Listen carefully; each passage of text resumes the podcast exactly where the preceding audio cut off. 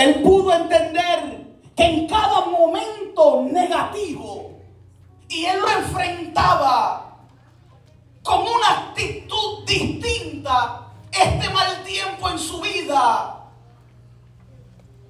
iba a ser despachado en cuestión de nada. Por eso él dijo, aprendí en mal tiempo, buena cara, enfrentar mi circunstancia con una actitud diferente. Por eso sonría que Cristo le ama. A lo mejor en esta mañana usted podría decirme, sí, pastor. Para usted decirlo es fácil. Porque quizás usted no está pasando lo que yo estoy pasando. Quizás usted no está viviendo lo que yo estoy viviendo. O sufriendo quizás las circunstancias en las que yo estoy sufriendo. Y créame que le entiendo. Créame que le entiendo. Créame que no minimizo quizás su situación o su dolor o su circunstancia. Pero en esta mañana necesito depositar una palabra en tu vida de que no puedes quedarte ahí, de que Dios tiene un camino por delante para tu vida. Aleluya, vive Si se vale llorar, si se vale de vez en cuando entristecerse. Dice la Biblia que hay tiempo para todo, pero no podemos ahogarnos en medio de las circunstancias. Por eso, al mal tiempo, enfréntalo con buena cara.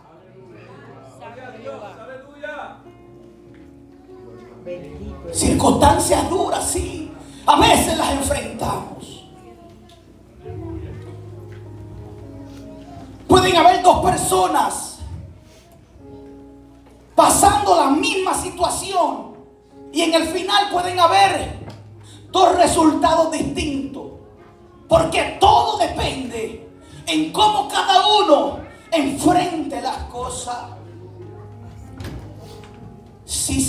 llorar en los momentos duros.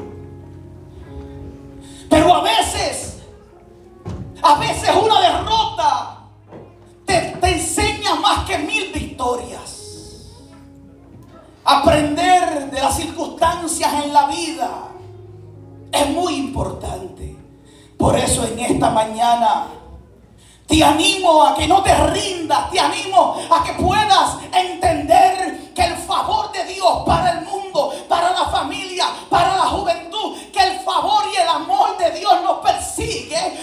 nos quiere bendecir. Amén.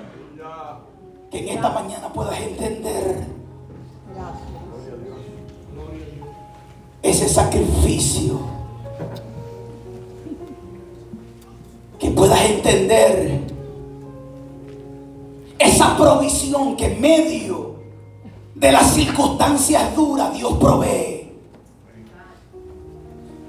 Yo tengo un amigo, voy a reservar el nombre, tengo un amigo que vino a los pies de Cristo por haber perdido a su hermano. Esa circunstancia dura le hizo recapacitar y entender que era necesario entregar nuestra vida a Jesús.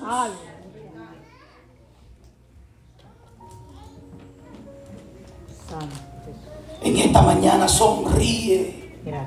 Sonríe que Cristo te ama.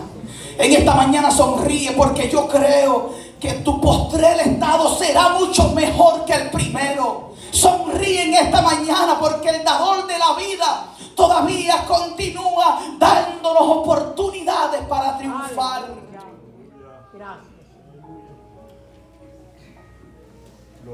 A su nombre sea la gloria.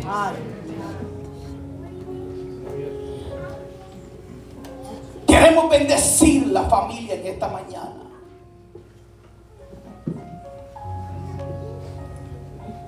Efesios capítulo 2, el versículo 8. Nos amparamos en ese versículo del libro de Efesios. Por favor, si alguien me puede abrir esa puerta, Isaac, si me la puedes abrir y dejarla abierta. Creo que está un poco caliente. Gracias. Deme varios minutos que le quiero bendecir con esta santa y bendita palabra de Dios. Y después más adelante quiero bendecirle. La iglesia quiere bendecirle con unos alimentos que hemos preparado para usted para que podamos compartir en esta mañana. Efesios capítulo 2, versículos 8 y 9. Efesios capítulo 2, versículo 8 dice, porque por gracia soy salvo por medio de la fe. Y esto no es de vosotros, pues es don de Dios. El versículo 9 continúa diciendo, no por obra para que nadie se gloríe o se jacte.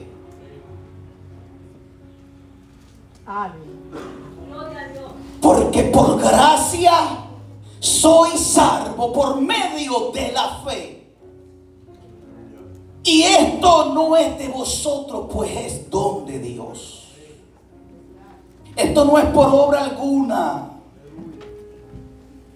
Para que nadie diga yo lo lograré. Ni se jacte de él mismo. Esto es por obra de Dios. Gracias,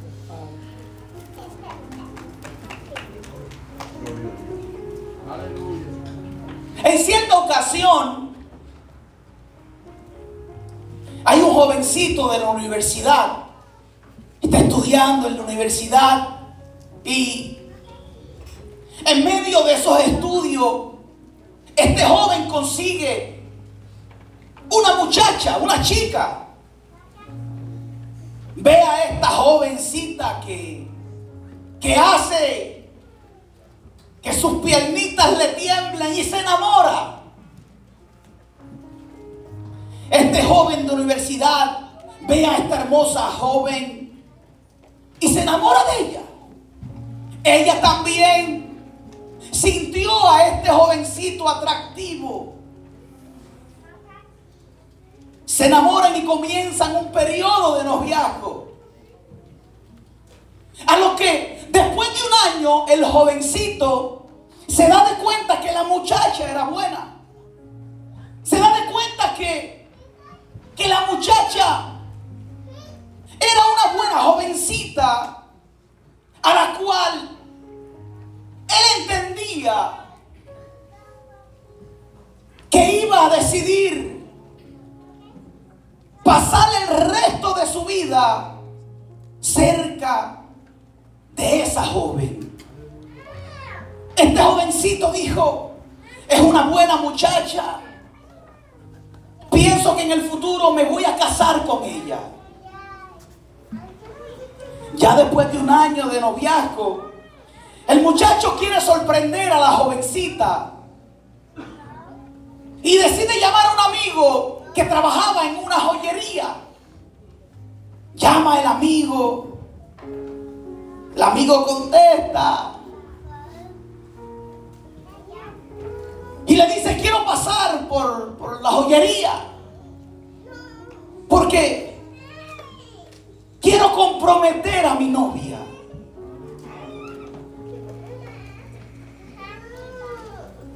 El amigo le dice, dale, pasa.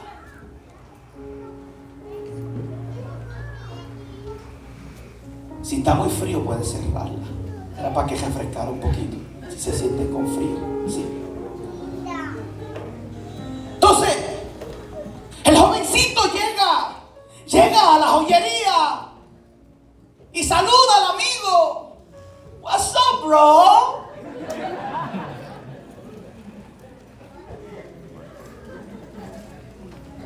El muchacho está emocionado porque está enamorado.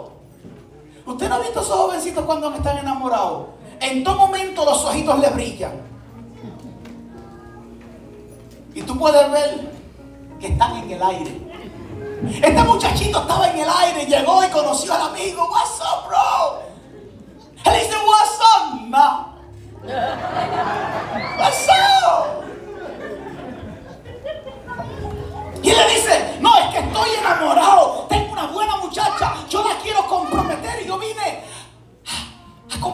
Anillos para, para comprometerla. El muchacho le dice, claro que sí. Te voy a buscar diferentes anillos para que puedas apreciarlo y escoges El que tú quieras. Mientras su amigo, el joyero, se dirige hacia el área donde estaban los anillos, su amigo acá espera. El amigo joyero llega y pone un paño negro y oscuro encima del mostrador. Y encima de ese paño oscuro pone diferentes anillos. A lo que el muchacho pensó que ese paño negro su amigo lo había puesto para proteger los anillos. Realidad ese paño negro su amigo no lo puso para proteger los anillos. Ese paño negro su amigo lo puso para que cuando pusiera las prendas encima de ese paño negro su amigo pudiera contemplar el brillo de cada diamante de los anillos. Usted ve que usted va a la joyería y usted quiere una sortija, una prenda con diamantes brillosos. Allá va el joyero y pone un paño negro y encima de ese paño negro te pone la prenda. ¿Cuántos han tenido esa experiencia? Te pone una prenda ahí. Entonces, ese paño negro hace que esa prenda brille y que usted pueda ver cada detalle de cada diamante de esa prenda.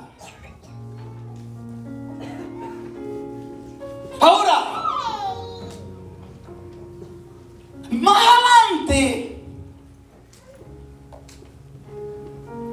a principios de Efesios, nosotros leímos el, versículo 8 del capítulo 2 de Efesios. Pero cuando usted se va al, al, al versículo 1 de ese, de ese capítulo, mire cómo lee. El versículo 8 que leímos, porque por gracia soy salvo por medio de la fe. Esto no es por vosotros, pues si no es don de Dios. Ahora, cuando usted se va al versículo 1 de ese capítulo, mira cómo lee lo siguiente.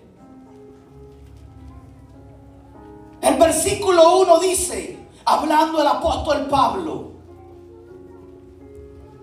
dice, y él nos dio vida a vosotros cuando estábamos, tiempo pasado, cuando estábamos muertos en delitos y pecados. El versículo dice, en los cuales anduvimos en otro tiempo, tiempo pasado, siguiendo la corriente de este mundo conforme al príncipe de las potestades del aire el espíritu que ahora opera en los hijos de, desobediencia. El versículo 3 dice, entre los cuales también todos vosotros vivimos en otro tiempo. Vuelve otra vez, tiempo pasado. Vivimos en otro tiempo en los deseos de nuestra carne, haciendo la voluntad de la carne y de los pensamientos y éramos, tiempo pasado, por naturaleza hijos de ira. Lo mismo que los demás. El versículo 4 dice, pero Dios que es rico en misericordia por su gran amor con el que nos amó cuando estábamos nosotros, tiempo pasado, muertos en pecado, nos dio vida juntamente con Cristo. Por gracia soy salvo. Cuando usted lee esos versículos del capítulo 2, esos primeros seis versículos del capítulo 2, Pablo está haciendo lo que hizo el joyero. Nosotros tipificábamos ese paño negro y oscuro. Pero ahora encima de ese paño negro se iba a depositar la gracia. Y cuando la gracia se deposita en ese paño negro y oscuro, usted puede ver y disfrutar el brillo de su gracia. Por eso es que yo antes, en otro tiempo, era un paño oscuro. Pero hoy su gracia ha brillado en mi vida. Estoy explicando? Su gracia ha brillado en mi vida.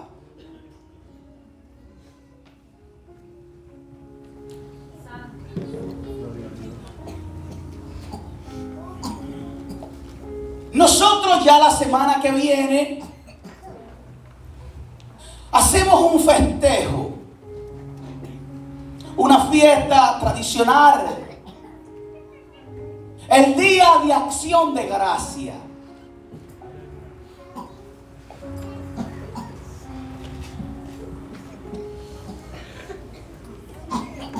Ahora, esto es un día donde las familias se unen, comparten, hacen unos alimentos, disfrutan de unos alimentos. Las familias viajan de un lugar a otro para reunirse y recordar un momento, un suceso.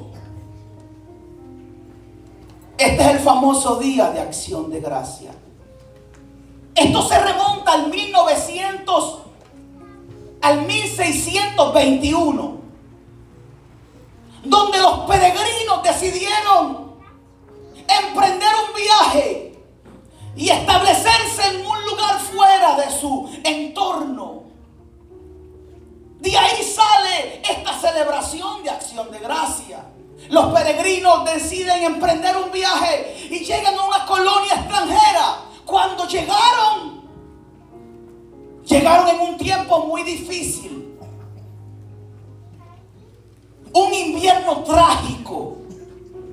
Dice la historia que la mitad de los peregrinos murieron. Un momento muy difícil para ellos. La mitad murió, la otra mitad intentó de sobrevivir. Pero los nativos de aquel lugar decidieron recibirles y ayudarles a este pequeño grupo que quedó. Ellos decidieron enseñarle a cultivar, a enseñarle a sembrar, a pescar, a cosechar, a cazar. Ya en este año, después de esta tragedia, los peregrinos vieron que la abundancia en ellos había crecido, que habían sido bendecidos gracias a la ayuda de esos hombres que le ayudaron y que le enseñaron a echar hacia adelante. En este agradecimiento por su ayuda, por su acojo, ellos deciden agradecer.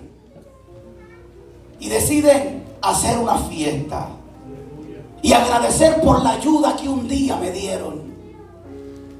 Deciden hacer un festejo, un banquete, invitar a todo el mundo en agradecimiento por el favor, el agradecimiento por el buen recibimiento, el agradecimiento por ayudarme en el momento más difícil de nuestra vida.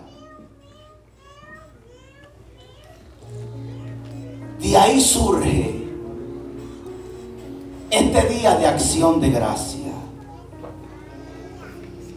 Ahora, Yo quiero remontar esta historia mucho más allá, elevarla mucho más allá.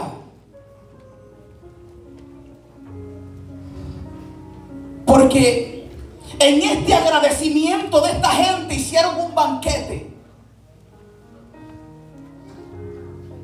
Había comida, celebración, compartía el uno por el otro.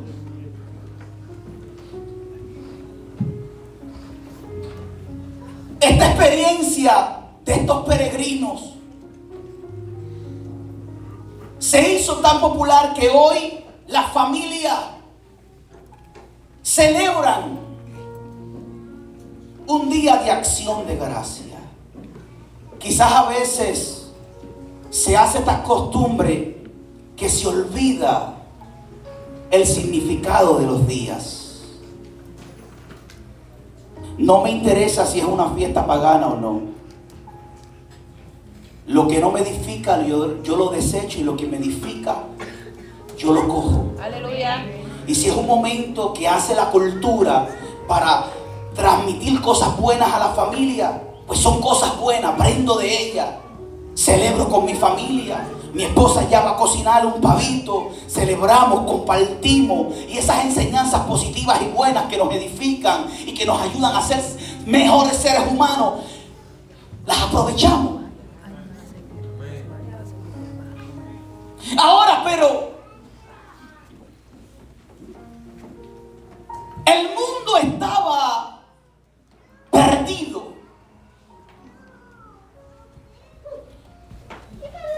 Dios, Dios ve al mundo que la humanidad está encerrada en un laberinto. Él sabe que la humanidad va rumbo a la perdición. Él sabe que la humanidad, la raza humana, se estaba corrompiendo cada día más. Y Dios quiso ayudarnos una vez más. Quiso mostrar su gracia, así como aquellas personas mostraron su favor a aquella gente. Dios nos vio desesperado por una puerta, por una salida, desesperado por algo que ayudara a nuestra vida y provechó la escapatoria y la salida.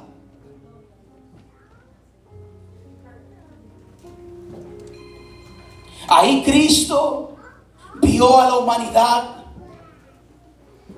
y decidió proveer esa puerta de escape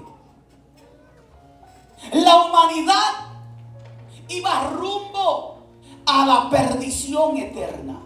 Pero Cristo por su amor y por su gracia nos proveyó salvación.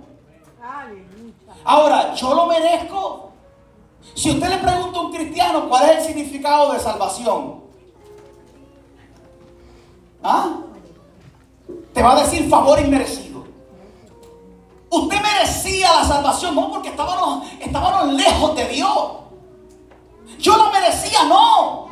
Pero Él por su amor me la otorgó. Me la dio. Yo merecía esa ayuda, no. Pero por su amor, Él me la proveyó. Yo hice algo para merecer la salvación. No. Pero por su amor, Él me la otorga. Gracias.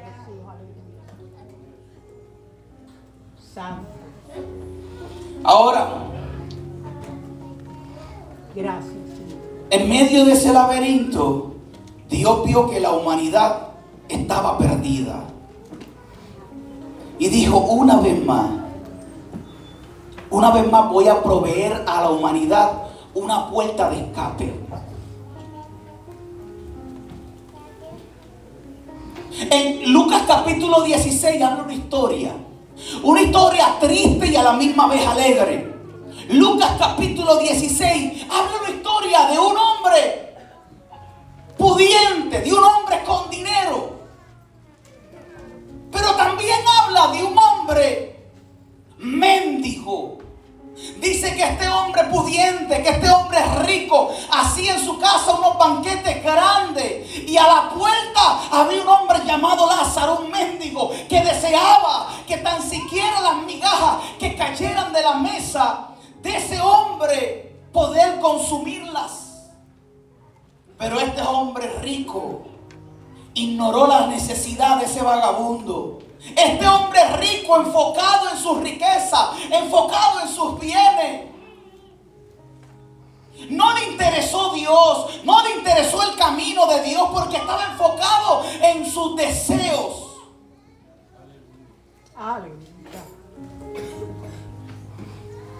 Un rico que estaba poniendo su mirada en la riqueza. No hay problema que usted sea rico. No hay problema que usted sea millonario. Lo más triste es ver una persona que tiene abundancia y ve a alguien, un ser humano que necesita un pan y negárselo. Eso es lo más triste.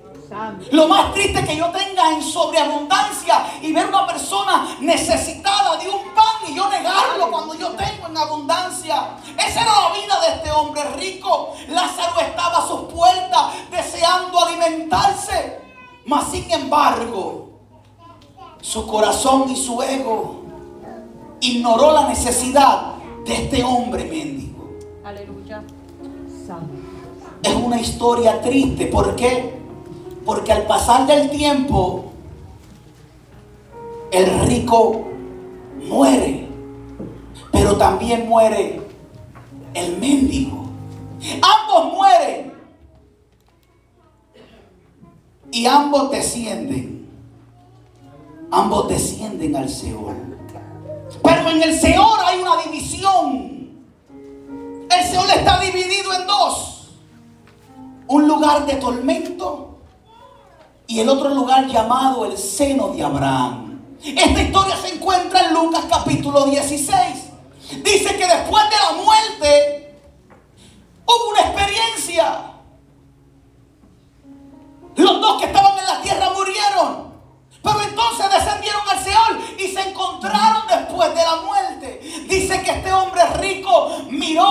hacia arriba y vio al mendigo.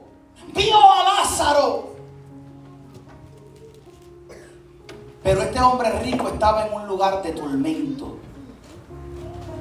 Mas Lázaro estaba en el seno de Abraham, en un lugar de tranquilidad, de paz. El hombre rico en este lugar de tormento le dice, Padre Abraham, envía a Lázaro que moje su dedo y lo pase por mi lengua, porque estoy metido en este lugar de tormento. Abraham le dice, cuando estabas en la tierra, tuviste muchas oportunidades. Cuando estabas en la tierra, ni te interesó Dios, ni te interesó el mendigo. Cuando estabas en la tierra, solamente te enfocaste en tus posesiones, en tu dinero, del cual hoy no tienes ni uno. Cuando estabas en la tierra, te posesionaste de todo lo que tenías a tu alrededor, la cual hoy estás al desnudo. Mas sin embargo, Lázaro, Lázaro no tuvo esa vida. Lázaro deseó comer de las migajas que cabían, que caían de tu mesa. Y tú nunca tuviste consideración de Lázaro.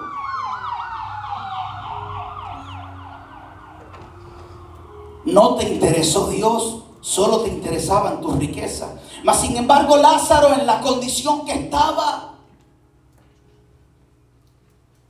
decía, Dios me va a sacar de esta. Los resultados son bien evidentes en Lucas capítulo 16. Entonces le dice, el rico le dice, Padre Abraham, por favor, envía a Lázaro, envía a Lázaro a la tierra yo tengo cinco hermanos. Y yo no quiero que ninguno de estos cinco hermanos vengan a este lugar horrendo. Por favor, envía a Lázaro que les hable acerca de este lugar de tormento. Abraham le dice, no, porque allá en la tierra tendrán a sus profetas Tú no te preocupes porque allá en la tierra Dios es tan justo que proveerá la salida de la escapatoria. Ahora está en el ser humano escoger la salida. Aleluya. Está en el ser humano decidir la salida de escapatoria. Ahora, yo merezco la salvación, no, porque fue por gracia, yo no hice nada, pero Dios la provee. Ahora, para yo disfrutar de esa salvación o para yo disfrutar de esa puerta de escapatoria, yo tengo que hacer algo. ¿Qué yo tengo que hacer? Yo tengo que entrar por la puerta. Y la pregunta es, ¿quién es la puerta? Cristo dijo, yo soy la puerta, yo soy el camino. Nadie va al Padre si no es por mí. ¿Usted escuchó? Él dijo, yo soy la puerta. Hey, se te provee, se te proveyó. No te lo mereces, yo no me lo merecía, pero Dios nos proveyó una puerta de escapatoria que se llama Jesús. El que entra por la, por la puerta va al Padre por medio de Cristo. Pero usted tiene que entrar. Usted no hizo nada por la salvación, Dios la provee. Pero usted decide si cogerla y aferrarse a ella. Y la salvación solo se encuentra en Jesús. Ahora, lo bonito de esto es que cuando leímos Efesios capítulo 2, el apóstol Pablo decía, en otro tiempo, en otro tiempo, en otro momento, tiempo pasado. ¿Qué significa esto, amado? Que cuando usted entra por la puerta de la gracia de Dios, usted recibe unos beneficios extraordinarios. El apóstol Pablo dice, en otro tiempo yo era ese paño oscuro.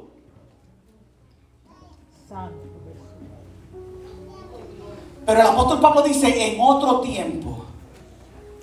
El apóstol Pablo dice, ya yo no soy ese paño oscuro. Yo soy ahora la novia que carga el anillo. Aleluya. Yo soy ahora la novia que carga el anillo. Gracias, Señor. Porque eso era en otro tiempo. Ahora, cuando yo acepto la gracia de Dios en mi vida, ahí es que las cosas se ponen apretadas. Ahí es que las cosas se ponen bravas. ¿Por qué? Porque cuando yo entro por la puerta, por Cristo, mi vida empieza a cambiar instantáneamente. Hay unos cambios acelerados en mi vida. Cuando usted vive la gracia de Dios, su vida empieza a cambiar. Ahora usted me da, va de gloria en gloria. La gracia de Dios, ¿sabe lo que hace? La gracia de Dios te conecta con el cielo. Amén. Usted sabía eso. La gracia de Dios te conecta con el cielo. Gracias. Isaías capítulo 8. ¿Saben lo que dice Isaías capítulo 8? Perdón, Isaías 58. Si mi mente no me traiciona. A tu nombre, gloria, aleluya. Vámonos allá. Gracias. Perdón, Isaías 55, versículo 8. No sé si alguien me lo puede buscar ahí rapidito. Para que los hermanos puedan disfrutar. Isaías 55, mira lo que dice. Dice, y esto es hablando Jehová. Mira lo que dice. Porque mis pensamientos no son vuestros pensamientos, ni mis caminos, vuestros caminos, dijo quién? Jehová. Jehová. ¿Qué significaba esto, Junior? Que en otro tiempo mis caminos no eran los caminos de Dios. Que en otro tiempo mis pensamientos no eran los pensamientos de Dios.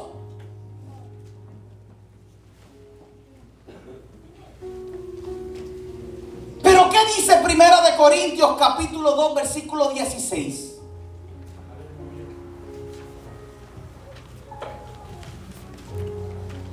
Mire lo que dice. Porque ¿quién conoció la mente del Señor? ¿Quién la instruirá? Mas nosotros tenemos la mente de Cristo. Adiós, pero en un versículo de Isaías me está diciendo que mis caminos no son sus caminos y que mis pensamientos no son sus pensamientos. Pero entonces en Corintio me dice que yo tengo la mente de Cristo. ¿Qué pasó? Que por medio de la gracia, ahora mis caminos son sus caminos y mis pensamientos son sus pensamientos. Cuando entras en esa gracia, ya tú no vives en tus caminos. Cuando tú entras en la gracia de Dios, ya no te interesa el camino del mundo. Cuando tú entras en la gracia de Dios, ya, no, ya tú no piensas como pensaba antes. ¿Por qué? Porque la gracia te transforma. Cuando usted entra en la gracia de Dios, ya dejas de ser el malcriado que eras. Cuando tú entras en la gracia de Dios, ya dejas de mirar como miraba.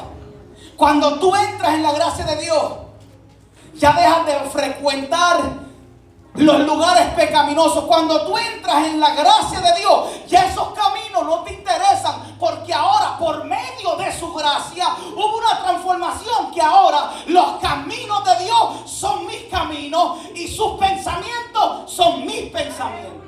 Gloria a Dios, aleluya. Entonces, ¿qué significa esto? Que la gracia te cambia. La gracia no te deja igual. Lamentablemente a veces encontramos a creyentes que dicen, yo estoy viviendo la gracia. Mentiroso. Porque sigues en tus propios caminos. Porque no has proveído ningún cambio para ti mismo, engañándote. La gracia te cambia. La gracia te lleva a un nivel más alto. La gracia hace que puedas conectarte con el cielo. La gracia hace que tu vocabulario cambie. La gracia hace que tus pensamientos cambien. La gracia hace que tus prioridades cambien. Porque ya tus pensamientos cambiaron.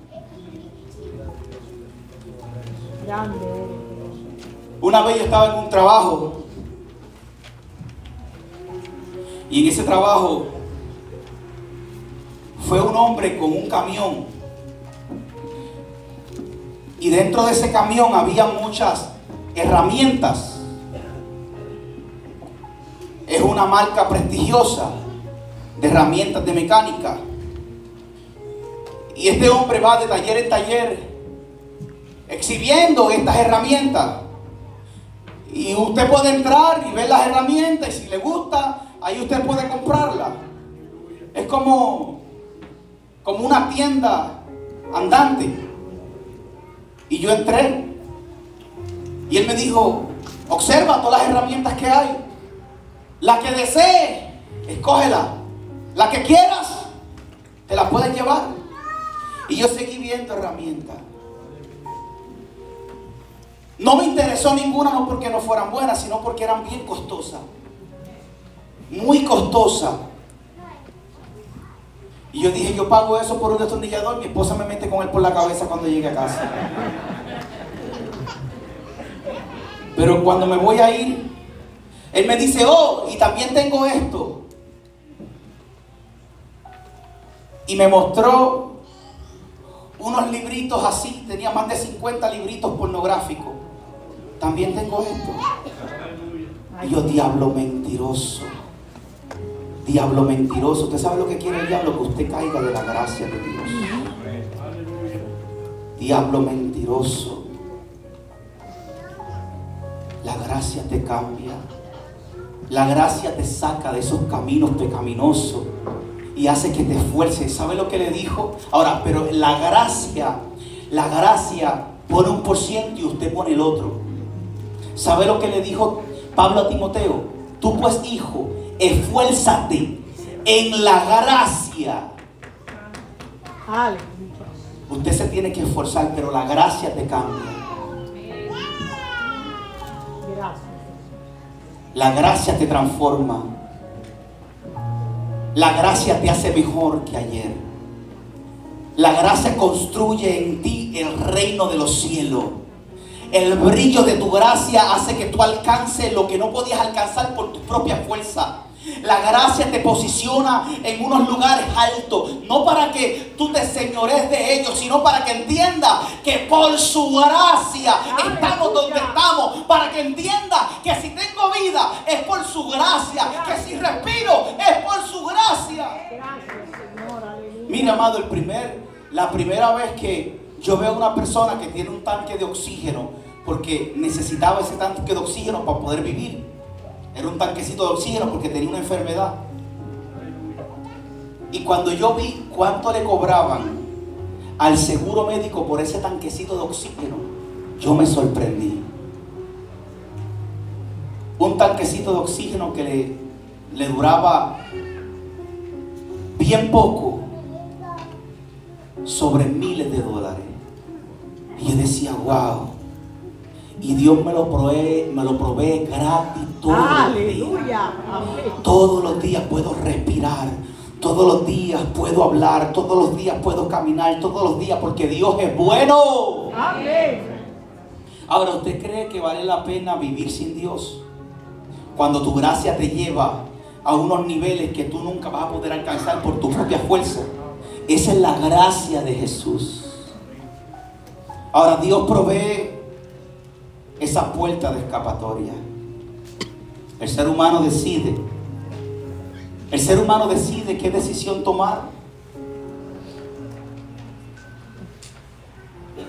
Pero el ser humano tiene que leer Lucas capítulo 16 para que pueda entender que esto no es un chiste, para que pueda entender que esto es una realidad. La gracia de Dios. La gracia de Dios en mi vida ha hecho que mi vida brille donde quiera que yo me paro. Donde quiera que yo voy, intento brillar por la gracia de Cristo. Ahora, si en esta mañana, si en esta mañana hay alguien que no siente el gozo de su salvación, Dios la proveyó gratuitamente para usted. Él dijo, yo soy la puerta. Tú entras o te quedas fuera. Pero la gracia de Dios, la gracia de Dios nos ha puesto hoy donde yo estoy. Hoy soy pastor de una iglesia. Y antes, cuando tenía apenas 30 años de edad, me quería quitar la vida. Cuando tenía 30 años de edad, pensé que la vida era un fastidio y me la quise quitar. Pero él me dijo, yo te ayudo. Yo soy la puerta, Samuel. En una ocasión conversé con mi papá y mi papá me dijo, mira, amigo, cuando vino la tormenta a Puerto Rico nos dejó desnudo. Mi papá vivía en una casita sin techo. Se le destruyó todo. Le pusieron un cobertizo y cuando llovía se colaba el agua. Él decía, él me dice, gordo, tú no sabes cuántas mañanas yo amanecí con el matre encima de charcos de agua. Llegó un momento que dije, yo no voy a vivir más. Y él me dijo, pensé en quitarme la vida.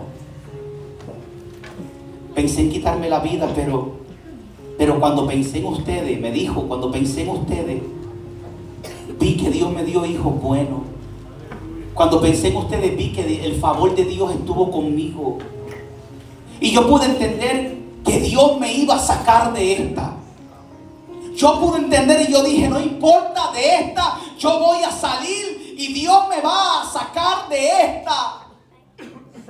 Hoy en día Dios tiene una casa, eh, mi papá tiene una casa bellísima y disfruta de unas cosas que quizás no hubiese podido disfrutar si no hubiese venido ese momento malo. Pero Dios te ama. Dios te ama. Dios puede ayudarte con las situaciones en las que está viviendo. Dios ha provisto para tu favor su gracia para que escapes. Créeme que cuando entras en esta gracia, tu vida empieza a cambiar. Tu vida empieza a cambiar. Empiezas a disfrutar de verdad la vida.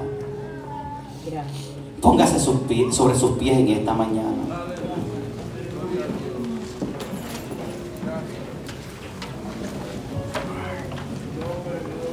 ya pronto a culminar. Dios es bueno. Hoy queremos decirle, Señor, hoy queremos hacer una, una acción de gracias por tu favor.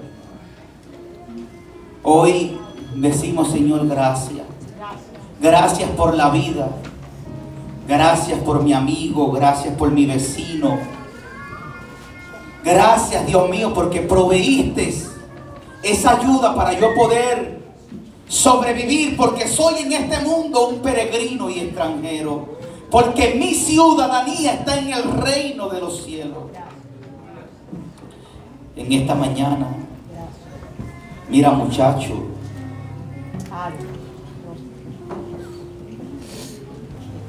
yo tengo tantos amigos que ya hoy no están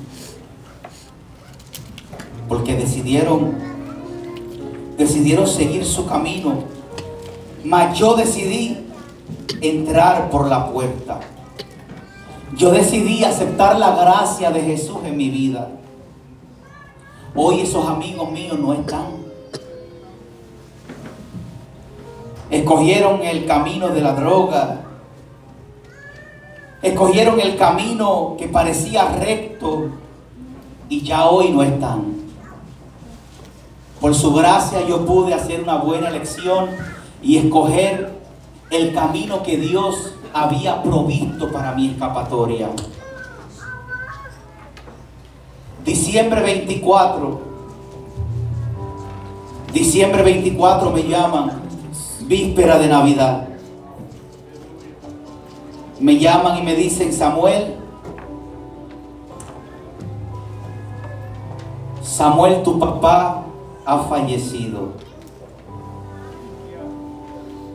Qué víspera de Navidad. Y yo le pregunté, ¿qué pasó? Y me dijo, lo encontraron tirado con una sobredosis. Algo que llenó mi corazón de tristeza, porque papi no pudo escapar. Hasta donde está mi razonamiento de que Dios haya podido hacer otras cosas allá, eso no lo sé. Pero me dijeron murió de una sobredosis de droga. Eso llenó mi corazón de tristeza. El yo no poder tener a papá. Es triste el poder saber que papi no escogió el camino que Cristo le brindó. Por eso hoy, por eso hoy yo quiero anunciarle a todo el mundo que Dios provee un camino de bienestar para tu vida. Por eso hoy, por eso hoy yo trazo este mensaje para tu vida de que Dios ha abierto una puerta para bendecirte,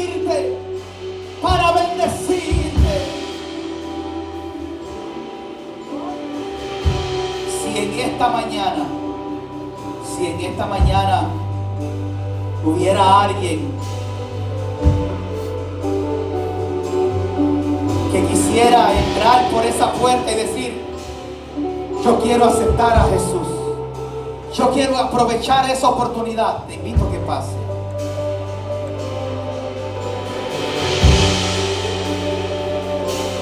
Yo quiero hacer un llamado a aquellas personas que la vida le ha golpeado, a esas personas que están quebradas, a esas personas que han intentado, que han intentado superarse en su vida y lo que han encontrado es fracaso tras fracaso. La solución es Jesús. La solución es Jesús. La solución es Jesús.